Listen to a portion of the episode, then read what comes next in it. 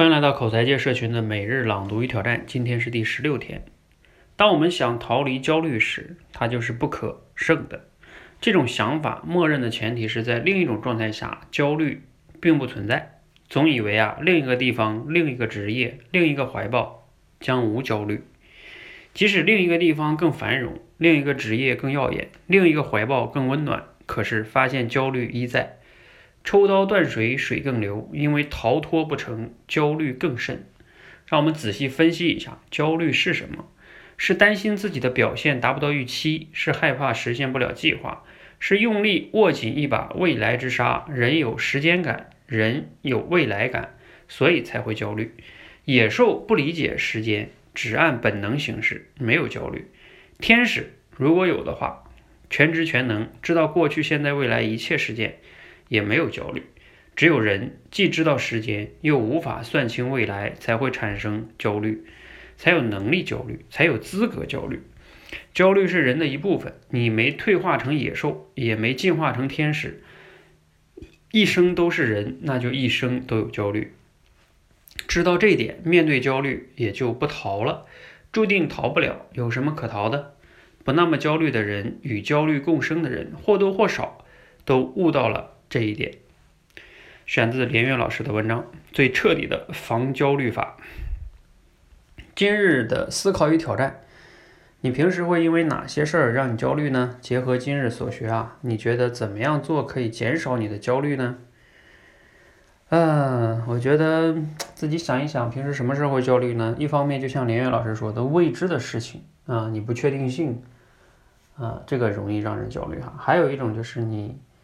可能这也差不多，就是你不会做的事情，你容易焦虑，嗯，你抓狂嘛，啊，容易焦虑啊。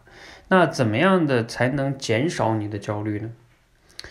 嗯，首先像连岳老师说的，你要接纳它，嗯，我们是人就会有焦虑，嗯，那你接纳了之后呢，往反而就是，呃，事情就变得好很多了，因为你至少接纳了之后呢，你就能变得更理性一些了。变得理性之后呢，我们就可以真正的去直面这个焦虑了。啊，以前谁讲过说，焦虑啊，就像，呃，一个阴影是吧？你直面它的时候，哎，你发现它可能就不存在了。哎，你反而越怕它，它越跟着你啊，嗯，很有意思。所以，当我们直面焦虑的时候呢，你可以接纳它，就可以分析它了。因为刚才说了嘛，焦虑的背后，要么就是不确定性，要么是你的能力可能。解决不了，那这个时候呢，嗯，如果你发现真的是解决不了，比如说像当下的这个疫情，什么时候结束啊？这个都是我们控制不了的事情，那我们只能好好的在家里待着，甚至过年也不要回家啊，这就是你能做的事情。